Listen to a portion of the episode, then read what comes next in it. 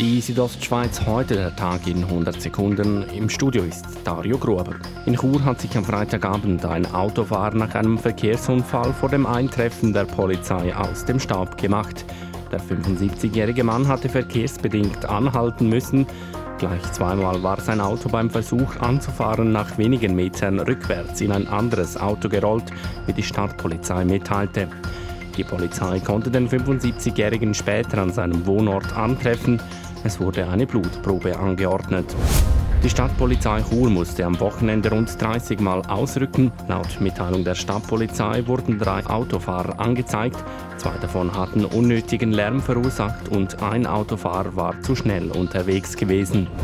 Zum Sport. Ein historischer Moment für Swiss Ski und die Biathlon-Destination Lenzer Heide. Denn im Jahr 2025 werden die Biathlon-Weltmeisterschaften in der Lenzer Heide ausgetragen. Die Freude ist immens. Wir haben es geschafft, in Rekordzeit gemeinsam mit Swiss Ski eine Bewerbung abzugeben, die die IBU überzeugt hat, äh, in ganzen Zügen. Wir haben dort wirklich sehr viele Komplimente bekommen. So der Verwaltungsratspräsident der Biathlon Arena Michael Hartweg. Und Eishockey, der HC Davos kassiert im achten Spiel der Saison die sechste Niederlage. Der HCD verlor mit 2 zu 5 gegen Genf Servet.